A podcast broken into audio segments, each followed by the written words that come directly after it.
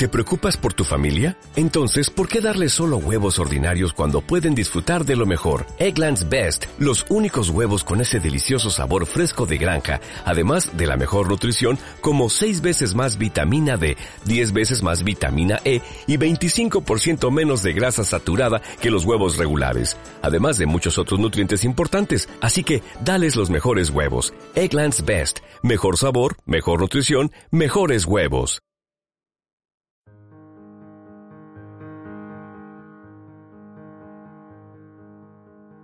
Muy buenas a todos, bienvenidos a Lugares y Ondas. Sí, hemos vuelto, han pasado algo así como 7 u 8 meses desde la última vez que publicamos. Pero bueno, aquí estamos, aquí estamos. La verdad es que he de decir que soy el único culpable de que esto no haya vuelto antes, pero bueno, es que mudanzas, historias. Os quiero presentar a mi nueva compañera de podcast y ahora os explicaré cuáles son los cambios porque hay muchísimos.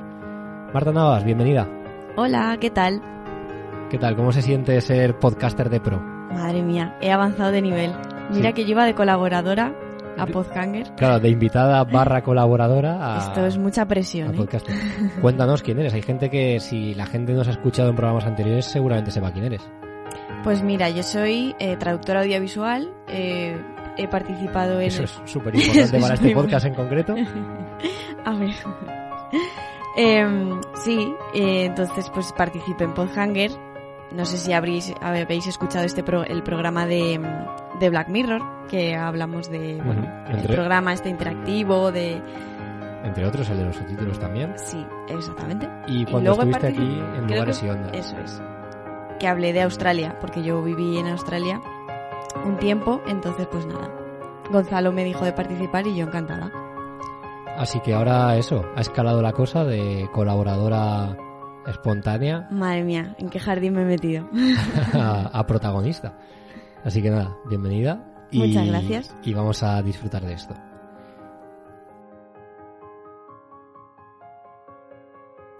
Como os he dicho, va a haber bastantes cambios en la estructura del podcast. Y es que, bueno, los que nos escucharéis de antes sabéis que lo que me gustaba era invitar a alguien, hablar con esa persona de- del país en el que hubiera vivido, no solo de una ciudad en concreto.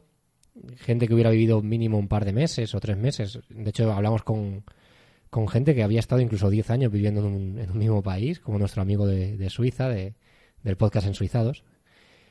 Y gente que había estado un mes y medio de voluntariado en Sri Lanka. O sea, tuvimos un poco de todo, pero siempre con esa premisa, que hubiera vivido en el país y todo esto. ¿Qué ocurre? Es muy complicado cuando no vives en la misma ciudad que la gente, cuadrarse agendas, grabar. Entonces, no descarto que volvamos a grabar con, con invitado, que volvamos a entrevistar a gente que haya vivido en un país, que, que nos cuente su experiencia, su cultura, la historia, todo esto. Pero de momento lo que vamos a hacer es, ya que Marta y yo viajamos un montón, vamos a utilizar este podcast para ir contando nuestros viajes. Pero sin que se pierda la esencia de lugares y ondas. Hablaremos también un poco de historia, hablaremos un poco de cultura, hablaremos un poco de todo y luego de las cosas que hay que ver.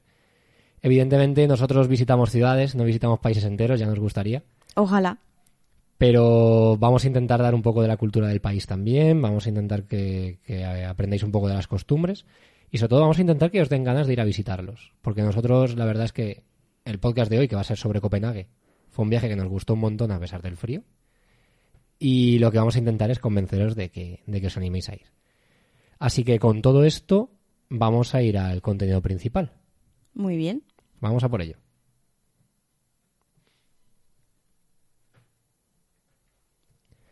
Os pido disculpas de antemano si nuestros gatos deciden hacer más ruido del que estaba previsto. Estaban muy tranquilos hasta el momento en el que le he dado al botón de grabar. Por supuesto, ellos saben perfectamente que no quieres ruido y van a venir a molestarte. Es el momento. Bueno, off topics aparte, vamos a contaros un poco la historia de nuestro viaje a Copenhague. Y es que decidimos ir el día de Año Nuevo. Y pensaréis, Suecia. No, Suecia no. Bien empezamos. No, es que, bueno, spoiler. Spoiler, pero bueno. Vamos a hablar de Suecia también, spoiler. Suecia, Dinamarca, países muy amigables en enero Sí. por su buena temperatura, Nosotros es que nos gustan los retos, entonces dijimos, venga. desde luego. Y nada, cosas que pasan. Nos acostamos Nochevieja a las 2 de la mañana para levantarnos a las 5 y coger un vuelo. Pero merecía la pena, ¿eh? Entonces llegamos a Copenhague y nos alojamos en un hotel que se llama Wake Up Copenhague. Que hay unos cuantos, ¿no, Marta? Hay, hay varios, sí. Porque nos costó un poquito encontrarlo. Sí, a ver, es que cuidado con Google Maps. Resulta que, que esto es una franquicia, es como... O sea, es como una especie de hotel barato, lo es que no es barato. No, porque en, en Copenhague nada es barato. Sería el equivalente a la gente que nos escucháis de España a los hoteles Ibis, algo de ese estilo. Sí, o los B&B o algo así se llamaban, ¿no? Sí, entonces, no está mal. Eh, caro es, al final no sé si nos costó algo así como 80 euros por noche, Sí. Que en, en España eso es caro, pero bueno, es que Copenhague los precios son desorbitados. Sí, hay que ir, no sé, con dinero ahorrado porque... Hay que ir si un no- día uno como nosotros, habiendo cobrado el 30, Efectivamente. que si no, mal asunto. No, y también, pues es verdad que en esta época, ¿quién va a querer ir allí? No, Es que hace un frío que es que ahí, no. ahí tuvimos suerte, sí, sí. De hecho, si Claro. hubiera sido en verano hubiera sido más caro aún. Sí. O sea, que bien. Estos hoteles están bien. Eh, hay un montón, están todos más o menos céntricos. Y bueno, sí, aunque puede pareceros caro, de verdad que no lo es. Y os recomendamos encarecidamente que busquéis un hotel o un Airbnb, que hay un montón, cerca del centro, porque aunque las comunicaciones son bastante buenas, hay cuatro líneas de metro y un montón de autobuses, sí que es verdad que, que no, no es barato el transporte No. público, entonces si podéis, si podéis ir andando a los sitios, pues bastante mejor. Sí, mejor. Y así disfrutáis también de la ciudad y de las calles. Sí, e- es muy chulo. Todo lo que sea pasear, aunque haga dos grados bajo cero, como fue nuestro caso, pues Nada, os lleváis eh, camisetas térmicas, como hicimos, sí, la verdad y que ya sí. está. Eh, yo pensaba que el clima iba a estar bastante peor. Sí, sí, sí. A ver, luego no fue para tanto. Si te abrigas mucho, pues Sí. tampoco sufres tanto. Si además tú, Marta, que eres bastante friolera, Sí. Yo lo, a ver, es verdad que yo ya por la noche sí que lo pasaba mal. Bueno, por la noche. A que- las ocho. que era- a- por la noche que eran las 3 de la tarde. No, claro, claro, porque en enero, como los días son cortos y está Claro. tan al norte y tal, a las cuatro y media de la tarde ya no había luz Sí. y nosotros nos levantábamos muy temprano, nosotros a las siete y media estábamos ya sentados desayunando, eh, lejos del hotel, a lo mejor en la estación o, o donde fuera que tuviéramos que ir Sí. Y hasta las nueve, nueve y pico no teníamos, no teníamos demasiada luz. Pero bueno, no dentro de lo que cabe, pues bueno, te acostumbras y ya está. Lo malo es que eso, que a las 8 de la noche ya era insoportable el frío. Claro. Y, también, bueno, a las Mucho viento también pillamos, ¿verdad? Bueno, sí es que al lado del mar. Pero claro. Es lo que- es lo que lógico. Pero bueno, aún así no es la mejor época para viajar, pero bueno, no pasa nada. Había mucho español allí. Sí, sí. Es que hay españoles por todos lados al final. No nos, cui- no nos cuidamos de Se nada. nos oye rápido, además. Sí, sí, sí, es, la gente, es, es fascinante los ruidosos que somos. Parecemos italianos casi. Bueno, pues vamos un poco a la carnaza de esto. Vamos a contaros las cosas que vimos, las cosas más interesantes, lo que define Copenhague. Así que vamos a empezar por el canal principal. Nosotros nos creíamos que el canal principal era uno, enorme, de hecho lo es, y queda al mar. Pero el canal bonito, el canal protagonista de Copenhague, el que podéis ver en cualquier foto, es el canal que se llama Nyhavn o Puerto Nuevo. Y desde luego es el lugar más retratado en las postales de Copenhague, es el primer sitio al que se va y es lo primero que te viene a la cabeza, porque es que lo has visto en cualquier lado. La típica foto con los canales en Copenhague es ahí. Es un canal, eh, desde luego ahora mismo con muchísimo comercio, con un montón de vida, pero antes, pues bueno, era el típico sitio de vida nocturna, marineros y prostitutas. En fin, lo que tenían los canales sobre Barcos todo- y putas. Eh, sí, de hecho sí. En fin, tenía muy mala fama, muy mala reputación, pero ahora el turismo y un poco los diferentes ayuntamientos que han ido pasando por Copenhague han hecho de este canal una auténtica maravilla. Cuéntanos un poco más, Marta. Vale, bueno, eh, pues por esta zona del canal, evidentemente tuvo un pasado comercial muy importante, porque eh, fue construido por orden del rey Cristian V en el siglo XVII. Y ahí, o sea, bueno, lo mandó construir como entrada a Copenhague, porque, bueno, pues había muchos comerciantes y marineros que llegaban en barco y pues ahí hacían los negocios con la mercancía. Eh, bueno, luego también decir, hay que recalcar que este canal es muy pintoresco, está lleno de colores, es súper bonito. Y yo creo que merece mucho la pena visitarlo. He de decir que el, el tema de los colores, que es como la imagen típica que tenemos de Copenhague, nosotros los dos primeros días que estuvimos en Copenhague hicimos excursiones a, a un par de sitios que luego al final del podcast os contamos porque la verdad es que es muy fácil hacer un par de excursiones muy chulas. Sí. Em, y entonces, claro, llegábamos a las 3 de la tarde y cuando llegamos a la parte del canal eran las 4, 4 y pico, ya era prácticamente de noche. Y entonces no vimos las casas de colores hasta el tercer día, que Sí. lo pudimos ver por la mañana. Que yo dije, joder, no estamos viendo lo típico de A ver, Copenhague. se veía así colorcillo, pero claro, como era de noche, pues Claro. tampoco te fijas. O sea, a ver, es un lugar muy bonito de noche también. Sí, sí, Tanto de día como de noche. Es precioso, además, como tiene todos los bares con las terrazas, que la gente se toma cosas en las terrazas Sí, sí. Yo la gente no la entiendo, pero a un grado bajo cero, a dos Sí. grados, o sea, pero porque ellos estarán acostumbrados y eso será hasta buen clima para ellos. Sí, es que realmente no nos hizo tan malo. No, no, no, dentro de lo que cabe tuvimos mucha Dentro suerte. cabe, el sí, sí. calentamiento global tiene estas es lo cosas. que tiene. Sí, sí, se tiene va- esas ventajas. Sí, el mundo se va a la mierda, pero se puede hacer turismo a gusto. Son cosas que... En fin. Y bueno, tiene cierto, cierto toque literario este canal, ¿no? Sí, porque el escritor Hans Christian Andersen, eh, que es muy fue muy famoso por escribir cuentos, como por ejemplo el de la princesa y el guisante, que yo creo que todos lo conocéis. Sí, es casi una fábula más que un casi cuento. Una fábula, sí. Pues eh, lo escribió allí y se inspiró básicamente pues en porque vivió en esas casas del, del Nivan. Nunca he sabido bien cómo se pronuncia. Nivaun. Nivan. O algo así. Nivaun. Y nada, pues él estuvo viviendo allí, en, concretamente, en unas casas entre los números 18 y 20, durante buena parte de su vida. Hay una placa Hay una placa que lo pone. Sí. O sea que es- si queréis haceros la foto con la placa, Si sois muy, muy fans de Team, Team Hans Christian. Team Hans Christian, podéis ir, ir a verlo allí.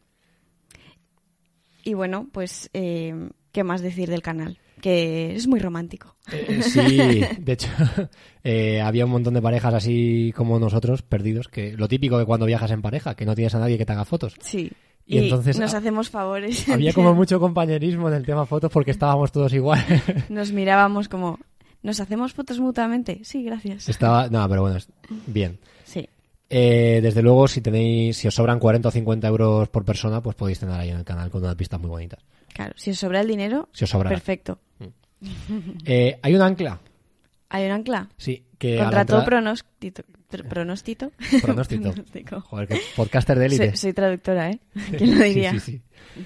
A ver, hay una entrada que se llama la entrada del canal, que es donde, bueno, donde empieza el tema de las casas y se junta con la parte céntrica de Copenhague. El canal es pequeño, ¿eh? O sea, lo estamos contando como si esto fuera así. Como si fuera Ámsterdam. Y no, no, no, es un canal pequeñito, precioso, pero no es Ámsterdam, ¿eh? No, No, es un canal, punto. De hecho, hay más, pero mucho más pequeños, y luego está el canal principal que va al mar. El bonito Sí. este, el Nihaun. Eh, Es que parece chino el nombre. Yo es que, además, según avance el podcast, el podcast y lo vaya repitiendo, cada vez lo diré de una forma. Pido perdón a nuestros oyentes daneses por si se sienten ofendidos. A todos los que tenemos. El caso que a la entrada de este canal hay un ancla llamada Mindiankeret en danés y es un monumento en honor a los cerca de 2.000 marinos daneses que perdieron la vida durante la Segunda Guerra Mundial. El ancla es de 1872.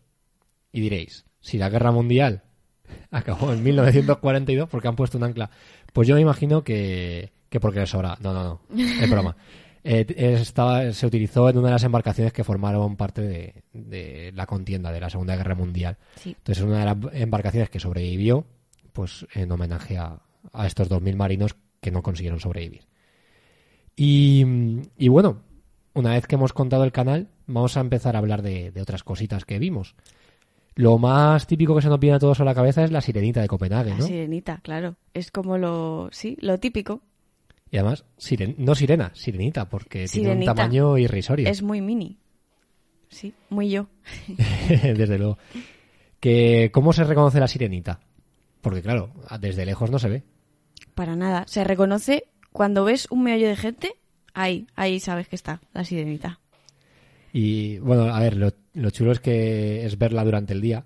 Nosotros intentamos sí, verla, porque de noche, es- verla por la noche, pero es que daba hasta miedo acercarse. sí. Porque es verdad que hay que andar bastante, porque está, hay que seguir, pues, el, el mar, Hay que ir casi ya donde el canal principal de el canal grande, el canal de los barcos Sí. termina y se empieza a juntar con el mar y es ahí donde está la sirenita. Y a ver, pues es un sitio muy chulo, es un sitio precioso, no vayáis de noche. No, no, Porque porque, da muchísimo nosotros miedo. intentamos ir el primer día. Claro, es que ya era de noche. Eran a lo mejor las Las 5 cinco, por ahí. y era de noche ya. Entonces, bueno, intentamos ir, pero como a medio camino. Bueno, ya está. No, a medio camino no, llevábamos ya bastante más. Sí. Pero ya eran callejuelas muy pequeñitas, tal, y no. Sí. En fin, que la Que sirenita no pasa esta- nada, ¿eh? Quiero decir, no creo que hubiese pasado nada, pero no sé. Yo creo que se disfruta más de día. Sí, desde luego. En cualquier caso, la sirenita, pues sí, es muy bonita, es pequeña, es mona, te haces una foto y poco más. O sea, no tiene tampoco mucha más atracción turística. Sí, no. aquello. Eh, al lado de la sirenita hay un complejo que se llama Castellet, porque Muy valenciano. o catalán o, o balear incluso. No, Castellet con K. Y esto es como una especie de, de estrella, que es una isla, y dentro tiene edificios históricos que fueron antiguas universidades, edificios militares, eh, en fin, una serie de edificios que se está intentando conservar y están dentro de esta isla que tiene unos muros bastante altos, que es como una fortaleza. Es muy peculiar porque además mm, tú entras, hay entrada para coches y para peatones.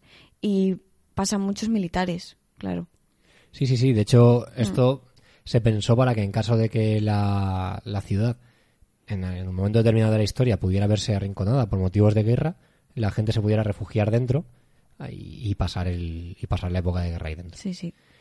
Eh, es muy chulo. Se puede pasear por dentro. De hecho, hay gente que hace deporte por ahí, ¿verdad? Se Claro. da la vuelta, eh, va, o sea, da vueltas corriendo. Sí, porque las murallas son paseables por encima. Son murallas Sí. de, son murallas naturales. No, no hay ni medio ladrillo. O sea, es todo monte. Sí, Y bueno, a ver, naturales no son porque le han dado la forma, ¿no? Pero, pero la, o sea, se puede correr por encima y puedes darte un paseo por ahí arriba y eso, había mucha gente haciendo deporte.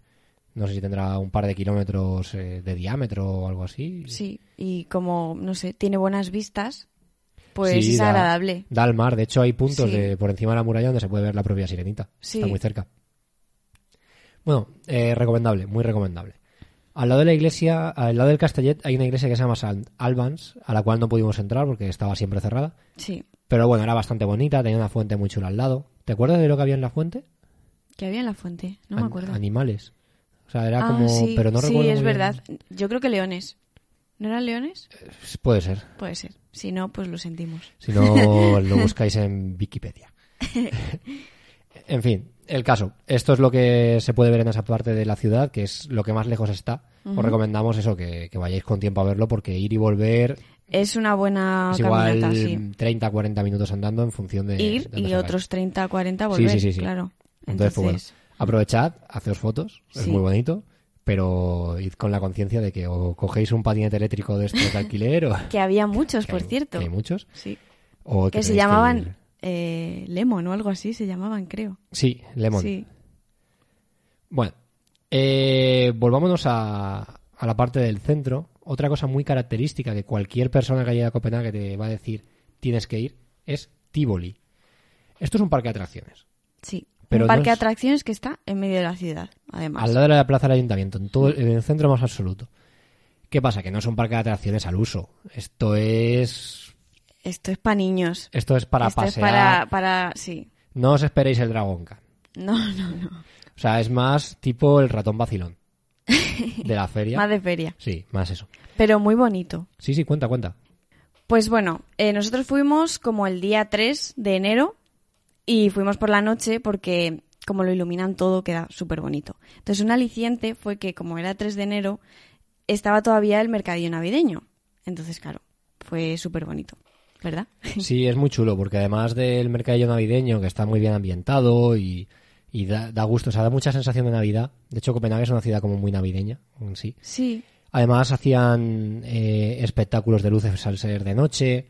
Entonces, bueno, entre el mercado navideño y el tipo de espectáculos que hacían, de luces, de agua y tal, pues como que merecía bastante la pena ir de noche. muy bonito, sí. Esto es un, es un parque de atracciones que realmente la entrada como tal vale algo así como unos 20 euros, algo menos de 20 Sí. euros, 18, 19. Te cubre todo el día, Te cubre todo el día, todo lo que te quieras puedes estar. montar en lo que quieras. No, no, no, no, no. Ah, no, perdón. No, esto es lo que pagamos nosotros. Esto es lo que pagamos. Si te quieres montar en lo que quieras, tienes que pagar eh, 27 euros Sí. para tener el full pass. A ver, que no está mal si te paras a pensarlo. Eh, todo el día. Si quieres aprovechar todo el día ahí. A ver, hay cinco atracciones. Bueno. O seis. O sea, quiero decir. Esto es que es, que es lo no sé, yo creo que es más para niños. Es muy para niños, es, pues, desde luego para familias. Muy familiar, claro. Y desde luego es para familias de países de Europa en los que eh, sean más ricos que España. que tengan sueldos nórdicos, más países nórdicos. Sí, sí, ingleses, bueno, los ingleses ya no son de Europa, Mm. pero bueno, el caso, que gente gente con un poder adquisitivo un poco más alto. Sí. Y luego es, es muy característico que hay una zona que es como un poco Chinatown. Sí, a ver, es como temático en las par- Sí. en sus partes. O sea, hay una zona que es como muy Chinatown, que es donde, donde estuvimos cenando, la verdad es que muy Estaba chulo. muy chulo, sí. Y, y luego pues va cambiando un poco, pero vamos, como que la única que tiene así eso, una cultura específica marcada es esta más asiática. Sí. Eh, también decir eso, que el parque no es demasiado grande. O sea, en No, una media hora, se pasea 40 rápido. minutos lo puedes pasear yendo con calma. O sea, darle una vuelta simplemente caminando 15 minutos te lo puedes haber hecho. Sí. Pero hay mil puestos, mil puestos en los que entrar, en los que ver cosas, comprar detalles navideños o comprar detalles de cualquier otro tipo. Entonces, pues bueno, visita más que recomendada. Y si es Navidad, más todavía. Sí. Eh, bueno, vamos a contaros alguna cosita más ya de las cosas que no son tan tan famosas, excepto el plato fuerte que nos lo vamos a dejar para el final, que es Cristiania. Eso vamos a contar lo último.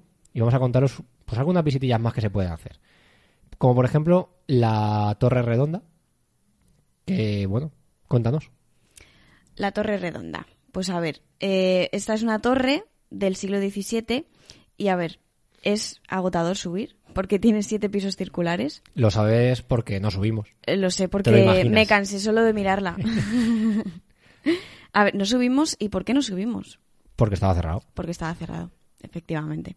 La idea era subir porque no es caro además. Claro, claro, sí. Vale algo así como 6 euros y tiene Sí, una no vista muy mucho. bonita de la ciudad. Bueno, Sí, porque tiene una vista, pues lo típico, panorámica de 360 grados y ves toda la ciudad. Entonces, sí, nos quedamos con las ganas. sí.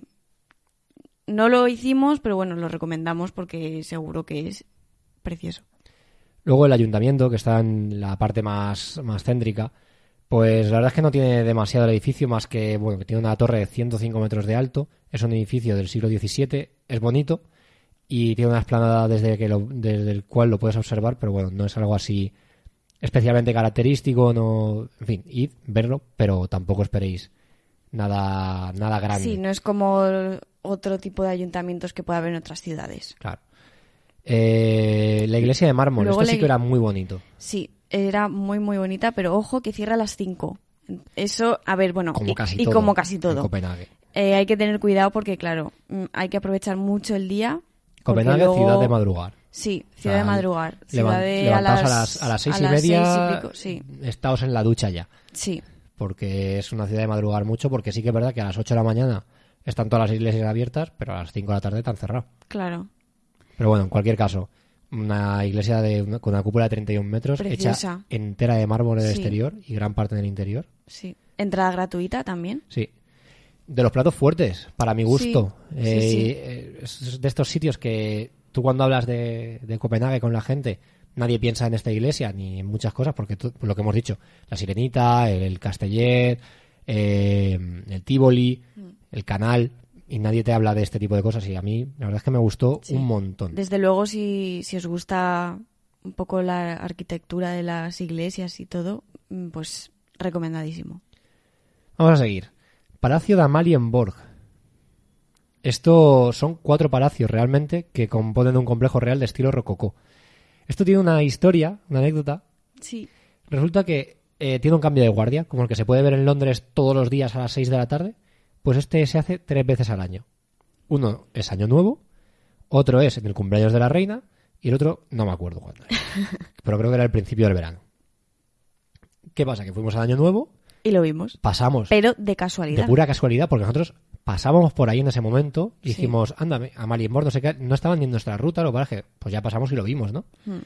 Y justo estaban con el cambio de guardia, las televisiones, la gente haciendo fotos, un montón de gente viéndolo y dijimos, ¿esto qué? Claro, esto fue porque vimos ahí un montón de gente que dices, no parece que estén haciendo turismo y ya está. No, no, ni mucho menos. Estaban esperando, algo. algo. sí.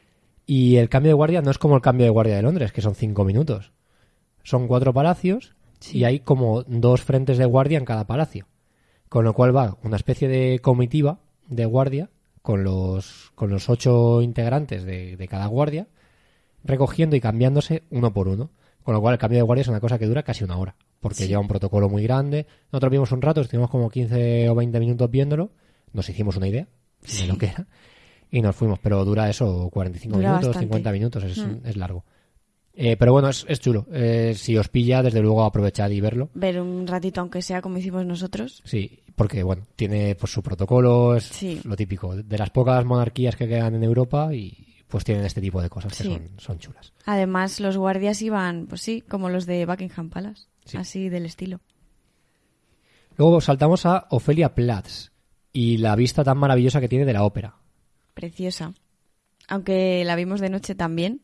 Qué casualidad. No, pero hubo un día que la vimos de Hubo día. un día que la vimos de día, sí.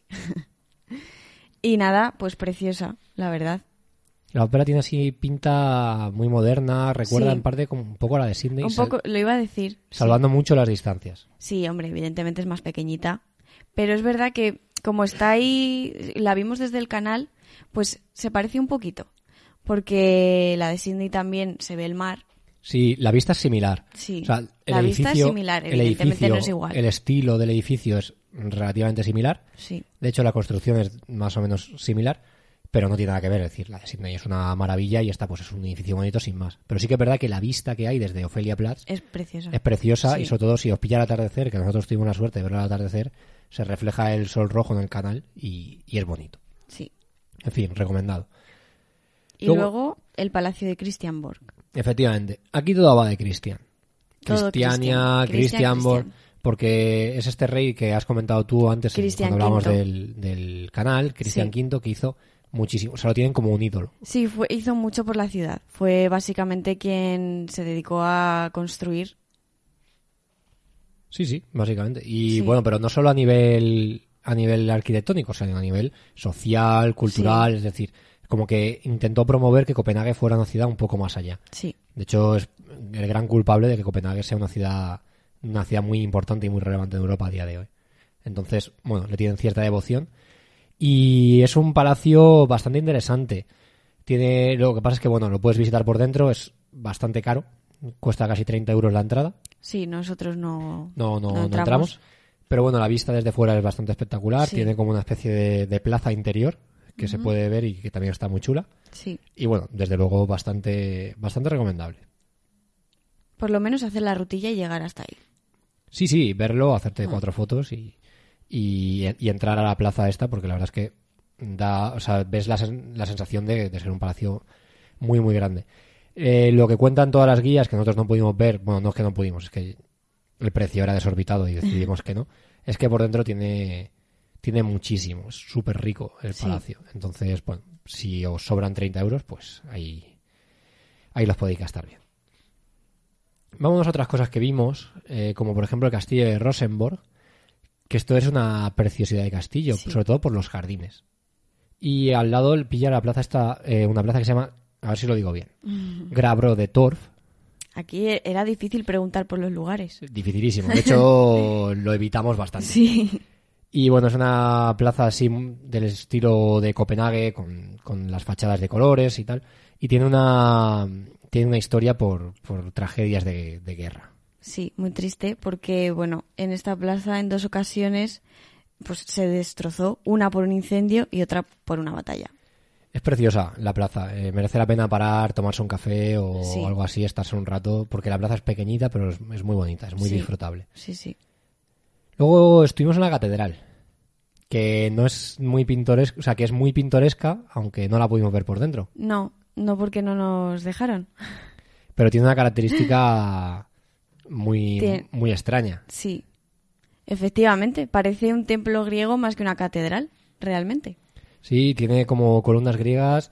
eh, bueno, no sé si serán columnas griegas o no, pero desde luego la sensación que nos dio a nosotros es que sí lo era. Sí, parecía que estábamos en Grecia. Eh, ojalá hubiéramos entrado.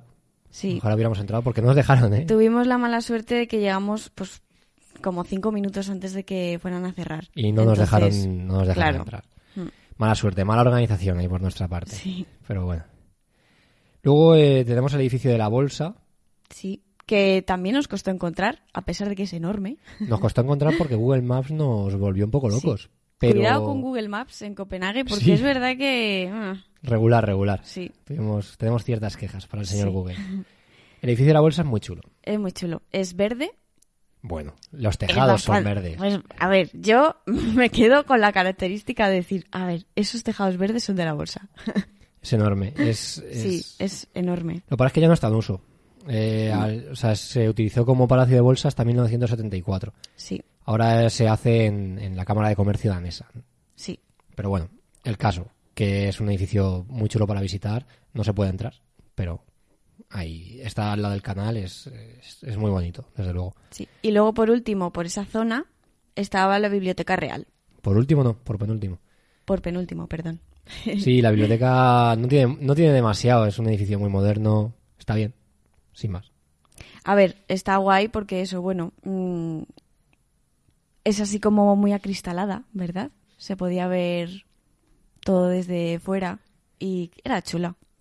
Muy moderna. Sí, Pero bueno, una biblioteca. una biblioteca, sin más. O sea, está bien, nosotros nos sentamos en un banco para descansar y Sí. es muy a gusto. Eh, lo último, Hoibroplatz. Esto es otra plaza muy bonita que también sufrió un incendio, pero ya en el año 1795. Y hay un montón de casas de estilo neoclásico. Es como un punto muy diferencial en la ciudad de Copenhague porque no es, no es las típicas casas de colores que estamos acostumbrados a ver, sino casas, casas de un tipo más, más ciudad del centro de Europa. Sí. Y luego tiene una estatua de un jinete, Absalón, en el centro, que se puso en 1902. Y bueno, es bastante característica. Muy recomendable, paseadla mm, poco más. Es bonita, pero la verdad es que no, Sí. no tiene demasiado. Ahora vamos, antes de pasar al plato fuerte, que es lo de Cristiana, que me lo quiero dejar para el final, las dos excursiones que hicimos. Estuvimos en Suecia, que por eso me confundí al principio del programa, he dicho Suecia. Estuvimos en la ciudad de Malmo, que fuimos desde la estación central en tren. Es súper barato, no sé si cuesta 15 euros y volver por persona. Bueno, súper barato, es barato. Sí, hombre, para, para ir a otro país, la verdad Sí, sí, que bien. súper bien. Es media horita en, Sí. el, en el tren. y- Básicamente lo hicimos por eso, porque como estaba tan cerca, era una oportunidad de oro. Y luego, seamos sinceros, estuvimos tres días y medio en Copenhague, es lo que teníamos, pero Copenhague es una ciudad de dos días. Sí, Copenhague, pues bueno, sí, es bonito pasearla y tal, pero tampoco tiene muchísimo más O sea, que lo que os hemos contado. es una cosa, o sea, si pilláis un fin de semana largo, o sea, si pilláis un puente, Un puente. tipo cuatro días Sí. como hicimos nosotros, os recomendamos que aprovechéis el tiempo en, en un par de excursiones como Malmo, que es una ciudad muy chula, que ahora os contamos un poquito más, y Roskilde, que es la otra ciudad en la que estuvimos, que es un pueblo vikingo. Bueno, ciudad no es un pueblo, es un pueblo Sí. vikingo que está guay.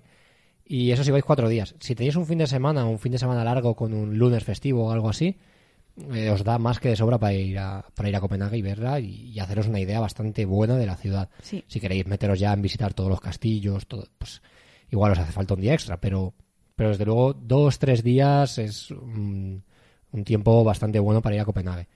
Lo cual yo creo que lo convierte en un destino bastante apetecible, ¿no? Porque no necesitas una semana para. Sí, no para verlo. es, no es una ciudad que tenga tanto que ver que digas, venga, es que o me cojo una semana y pico o no, o no la veo. Sí. Eh, bueno, pues eso, estuvimos en Malmo, Suecia.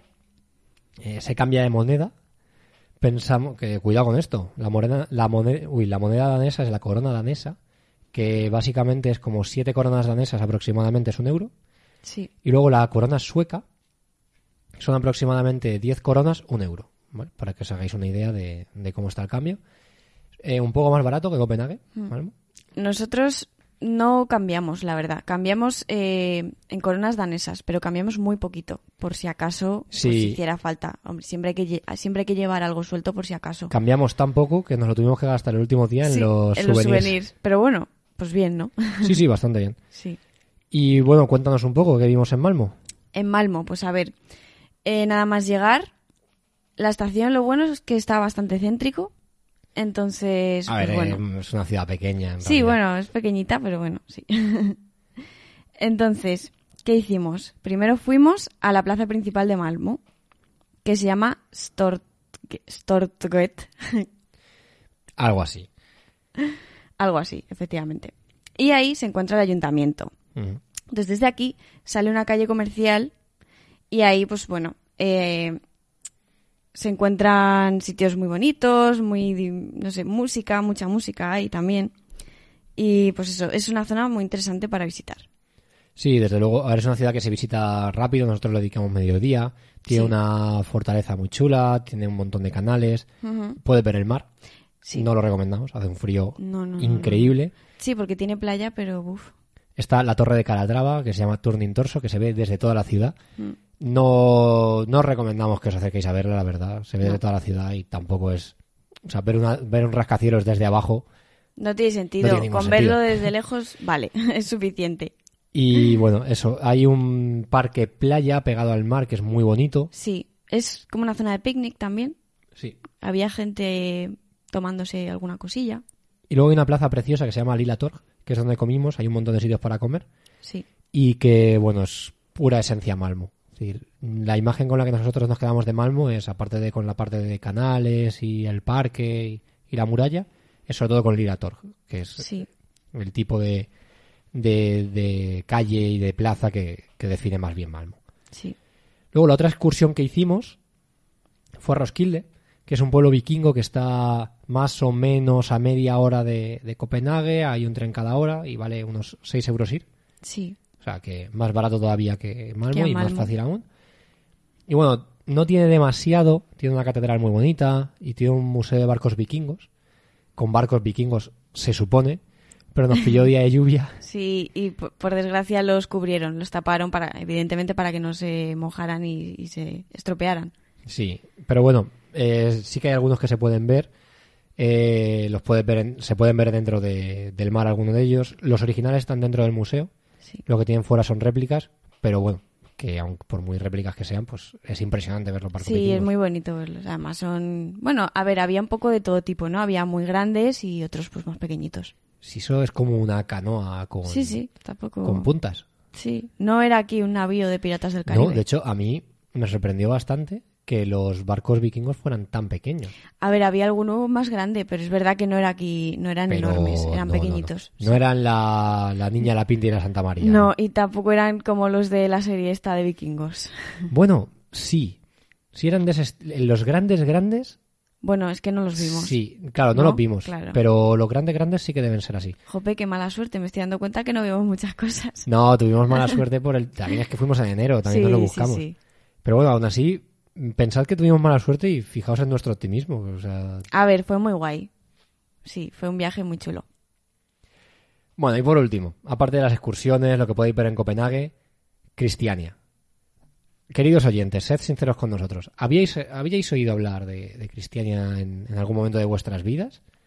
Porque a mí me, la- me habló de esto un amigo mío que fue, se lo encontró y me dijo, tío, tienes que ir a ver esto. Fíjate que yo no, yo no tenía ni idea. Yo tampoco. Esto es No. como...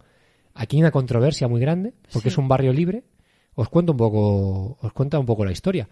Eh, Cristiania como tal funciona como un estado independiente, aparte de Dinamarca, de Europa, de Copenhague y de todo, con su propio gobierno, infraestructuras, comercios, pero, pero realmente pertenece a Copenhague, con lo cual las leyes que tiene que seguir son las de Copenhague.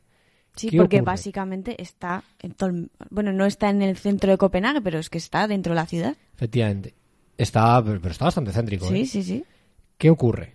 Que mm, esto se, en noviembre de 1971 un grupo de daneses buscaba como un espacio abierto donde poder criar a sus hijos, que pudieran jugar, en fin.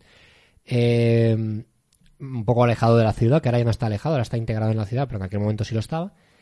Y bueno, se encontraron unos barracones abandonados, construyeron allí cosas y, y dijeron, pues esto es nuestro, esto es Cristiania, nosotros no tenemos nada que ver con Copenhague. Sí dependen de Copenhague, sí dependen de Dinamarca, pero como que se les ha concedido una especie de excepción Sí. con el tema ley. Tanto es así que la policía danesa no puede entrar. Mira para otro lado, claro, no entra. No entra, no entra, salvo que alguien llame, denuncie algo o haya algún Si pasa algo grave, pues obviamente sí entran, pero en principio por esas calles no nada. Entonces, esto tiene una característica principal, que es la cantidad de marihuana y hachís que se vende. Tú entras y ya pues te, te emporras. No, pero la gente no... No había mucha gente fumando, en realidad. Había más gente comprando Nah, y que vendiendo va, que que otra va. cosa. Sí, sí. pero que te ponen puestos, o sea, como el puesto que puede tener eh, pues para vender perritos calientes, pues con marihuana y hachís, y a lo mejor un puesto que de souvenirs, pero que son todo pipas de fumar y cosas así. Sí. Luego además era todo como casetas, ¿verdad? Sí, En la parte central barracones. eran barracones, sí. Todo muy pintoresco también, como es la ciudad. Y tiene unas Eso normas... sí tiene la esencia de, de Copenhague. Sí, eso desde luego. Tiene unas normas básicas de funcionamiento allí, que es eh, una, no puedes, no puedes correr para que no cunda el pánico. Que eso, pues. Me parece muy curioso, la verdad, pero tiene todo el sentido del mundo. Sí, sí, sí. Y luego, como no tienen policía, tienen gente como observando, porque otra de las normas más importantes es que no hagas fotos dentro de Cristiania. Porque claro, hay actividades ahí que son absolutamente ilegales Claro, en el o sea- marco del legislativo europeo. Por mucho que la policía mire a otro lado, pues hombre, si tú vas a la policía con una foto de alguien comprando marihuana, en Cristiania van a entrar o, bueno, mm, van a ir a por esa persona a lo mejor. Entonces, Entonces tienen gente en las esquinas que está como paseando, pero realmente están vigilando. Tapados a lo mejor con, con bragas o con pasamontañas, que simplemente están vigilando pues que no hagas fotos, que no corras, que no hagas el pieza, vamos, que no, que no te vuelvas loco allí en Cristiania por el hecho de que te hayan vendido un porrillo. Y luego la gracia de Cristiania es que tiene una pradera con un lago precioso, que sobre todo de primavera en adelante, cuando ya empieza el buen tiempo, hay conciertos, la gente pues va allí a pasar la tarde, pues ya tiene una, un movimiento sociocultural muy, muy grande. Entonces, pues es un sitio muy chulo, nosotros lo recomendamos un montón. sí, sí, porque es algo que hay que ver, yo creo. A pesar de que lo vimos con lluvia primero, Sí, sí, sí. Fuimos y bueno, estaba lloviendo, ya tuvimos un, poco estaba diluviando. Tuvimos un poco de mala suerte. Sí. Pero luego claro, salió el co- sol. como es, sí, menos mal. Luego entramos una segunda vez y, y ahí ya hacía, hacía sol. Sí, ahí se estaba bien. Entonces, bueno, eh, muy recomendable, de verdad, porque es, es muy raro. No vais a encontrar otra cosa igual en Europa. Y bueno, en cuanto a Copenhague se refiere, ya está. Ya está. Hemos llegado hasta aquí. En cuanto a lo que deberíais ver en Copenhague, como os hemos dicho, dos, tres días. Cuatro, tres, tres, cuatro si queréis hacer alguna excursión como hicimos nosotros, que la recomendamos muchísimo. Sí. Sobre todo la de Malmo. Malmo Malmo es una ciudad muy chula. Así que sí, a mí me fascinó. sí. Si podéis, adelante. Y Roskilde está guay, pero bueno, eh, la verdad es que... Si tenéis que elegir, pues yo Sí, diría Malmo. efectivamente. Eh, entonces, bueno, por no perder la esencia de lo que era este podcast, y que no se convierta en un podcast de viajes y nada más, vamos a contaros algo de series, algo de cine, y luego tema de gastronomía.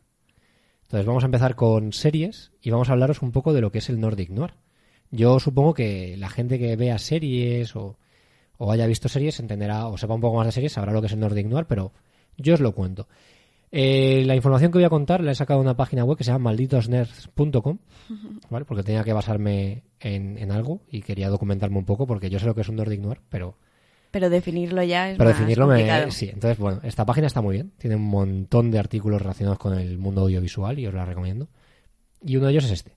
Y lo que dice es que el llamado Nordic Noir o, nor- o Noir escandinavo, es decir, ya no hablamos solo de, de Dinamarca, hablamos de Suecia, Finlandia, Islandia y Noruega, eh, se ha vuelto un fenómeno mundial a partir de la saga literaria Millennium, que curiosamente se llevó al cine, que la saga esta de los hombres que no amaban a las mujeres, el hombre que susurraba a los caballos, estos libros, ¿no? De narrativa que son suecos.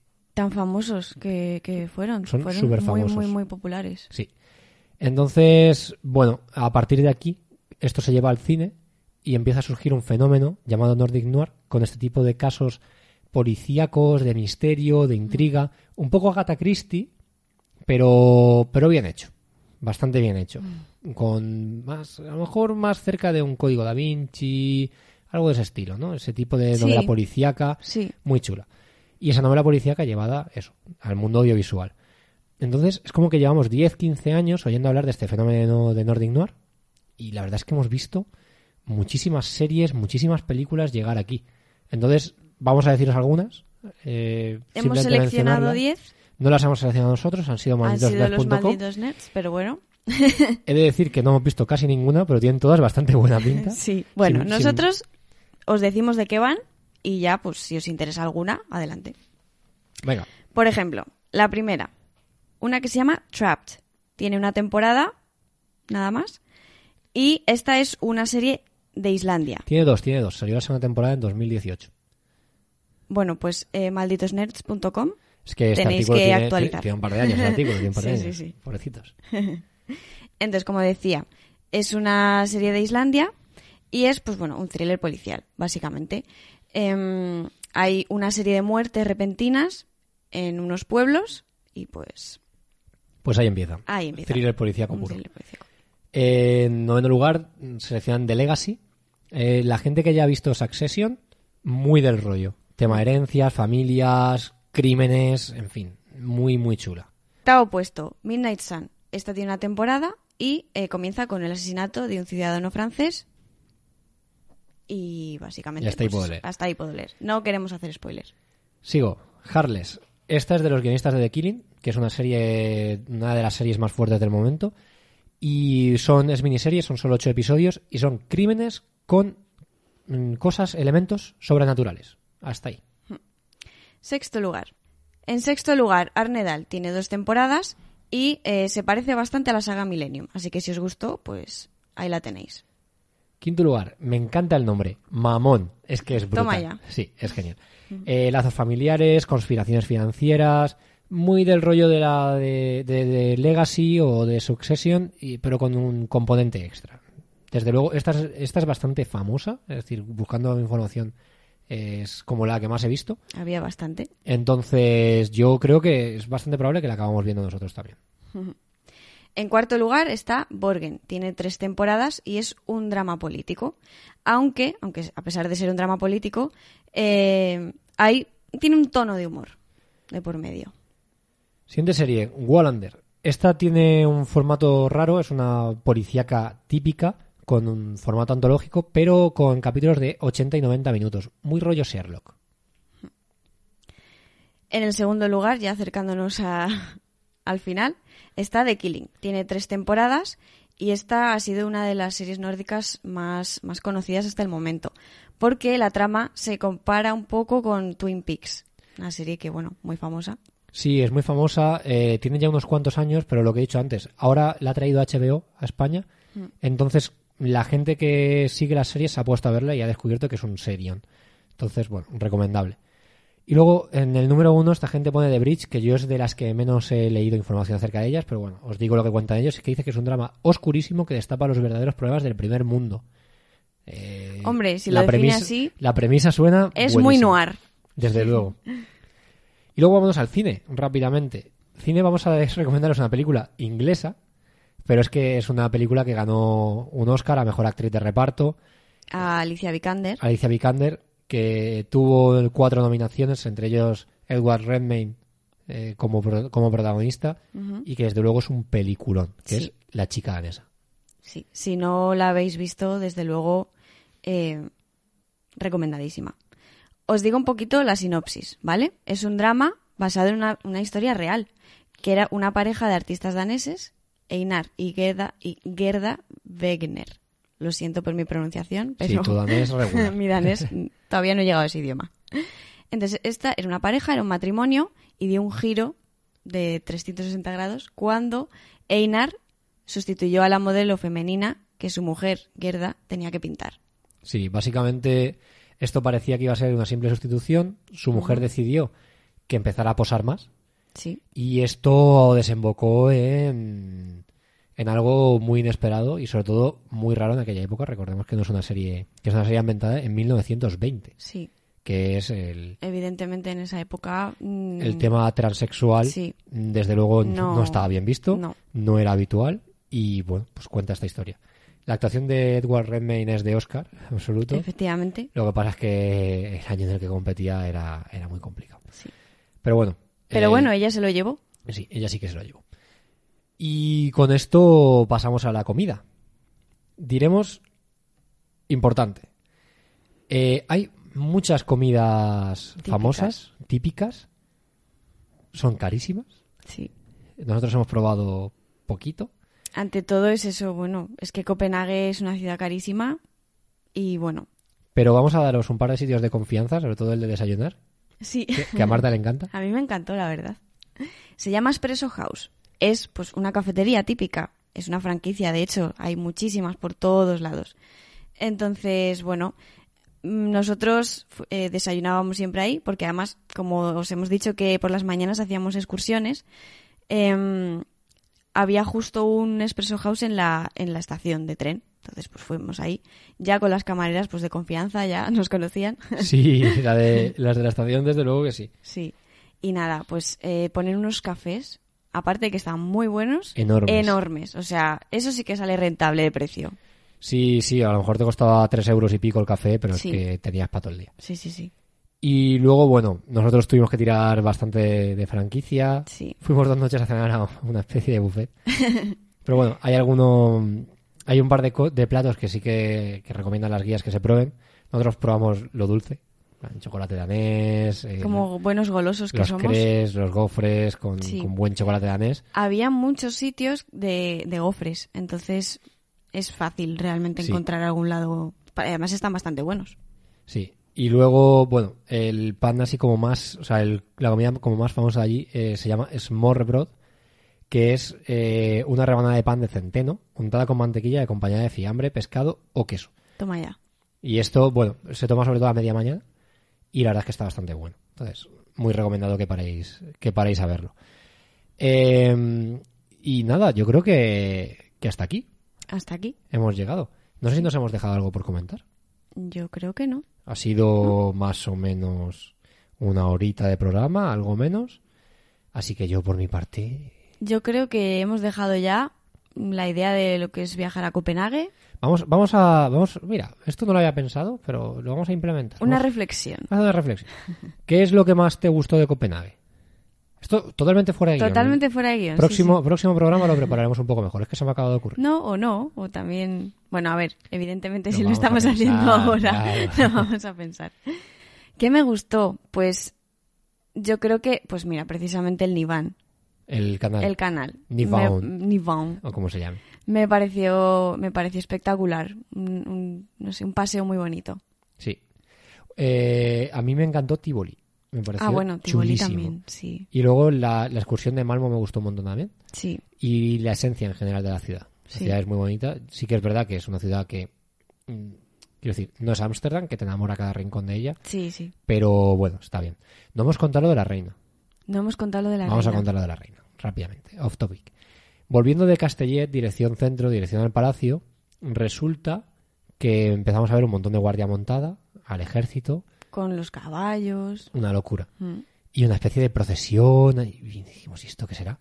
Y de repente vimos una señora así como muy mayor, como con cara de reina montada en una carroza, y dijimos, ¿será la reina? Buscamos su cara en Google y efectivamente, Y efectivamente, era la reina. era la reina. Nos saludó y todo, muy, ma- muy Sí, muy maja, muy maja. Estaba saludando. Sí. Yo me imagino que, que al ir en una carroza... En cuanto a monarquía, tuvimos mucha suerte. Sí, sí, sí, sí. Nosotros, Eso vamos, desde luego. Somos eh, Team Monarquía Danesa. en este Team podcast... reina danesa. En este podcast se respeta la monarquía danesa. no, no, no, igual han hecho barbaridades y no lo Sí, sabemos. no, ¿eh? no sabemos, no sabemos. Pero bueno, que sí, que la verdad es que tuvimos un viaje muy monárquico. Bueno, estuvo guay, estuvo guay. No sé, yo nunca había Hombre, visto eh, a... fue, no sé, fue muy guay porque claro, de repente tú estás andando por la calle, empiezas a ver caballos, caballos, guardias y un carruaje con una señora mayor saludando, pues Sí, no sí, sé. No es algo que se vea todos los días. No, no, fue curioso, fue curioso. Así que, y en Europa es muy complicado ver eso porque ya no quedan tantas monarquías. Sí. Quedan días, ¿no? Sí. Sí, quedan muy poquitas. Entonces, Bueno, ¿y a ti qué fue lo que más te gustó? te lo he dicho, te lo he dicho, Tivoli, lo que pasa es que Ah, no Tivoli. Sí, sí, te escucho. Bueno, igual no te escucho tanto. No me escuchas mucho. Y bueno, pues nada, hasta aquí. Eh, ¿Volverías a Copenhague? Sí. A ver, todavía no. Pero en un futuro, en plan 20 años, sí. Yo sí, pero con muchos matices. Es decir, recomiendo ir, creo que es un sitio al que hay que ir, pero creo que hay otros muchos sitios en, en el mundo en los que ya he estado que daría prioridad a volver. Es decir, Sí. sí, el mundo es muy grande y si he de repetir un sitio, Pero que repetirías repetiría otros. seguramente Brasil eh, o sí, o sea, Brasil seguro, ese va por delante de todo, pero hay otros sitios que, que igual repetiría antes que Copenhague. Pero bueno, sí, supongo que quiero decir, si alguien me da unos billetes de avión, pues no los voy a rechazar. Pero bueno, sí, eso. Desde luego, lo que sí que recomiendo es que vayáis. Es decir, que, Que haya ciudades más bonitas y mejores en Europa o con más cosas para visitar, no implica que, que Copenhague no sea una ciudad maravillosa para ir tres días y, y disfrutarla, disfrutarla muchísimo. Así que nada, hasta aquí. Eh, no sabemos cuándo vamos a volver a grabar, porque esto va un poco. Depende de nuestros viajes y nuestras historias, pero vamos a recuperar viajes antiguos que hemos hecho. Sí, Tenemos tenemos ya algunos pensados. Sí, tenemos pendiente Sicilia, tenemos pendiente Birmingham, tenemos, tenemos dos o tres cosas ahí pendientes. Y, y bueno, cuento con, con ir a dos sitios muy chulos en 2020. Y así que os iremos contando. Muy bien. Y tampoco descartamos lo que hemos dicho al principio del, del podcast. Sí, Traer algún invitado, y como hemos hecho en otros podcasts anteriores. Si alguien quiere venir, en comentarios, dejádnoslo. Así que vamos a dar las vías de contacto rápidamente. Sí. Tenemos el email, es lugaresyondas.gmail.com. Tenemos el Twitter, que es arroba lugares y ondas. El Twitter de Marta, que, que es... es arroba marts con dos s 93. Y el mío, que soy Gonzalo Cuelliga, arroba gcuelliga. Y con esto ya está todo. Muchísimas gracias, Marta. Nada, gracias a ti por contar conmigo. claro, A ver, al haber ido yo a los viajes también. claro, sí, es más fácil. Y nada, gracias a la audiencia por, por habernos escuchado. Si es que después de tantos meses queda alguien al otro lado del micrófono. No lo sé. El caso, muchas gracias y esperemos volver lo antes posible con un nuevo viaje o recordando alguno de los viajes que, que ya hemos hecho. Hasta la próxima. Hasta luego.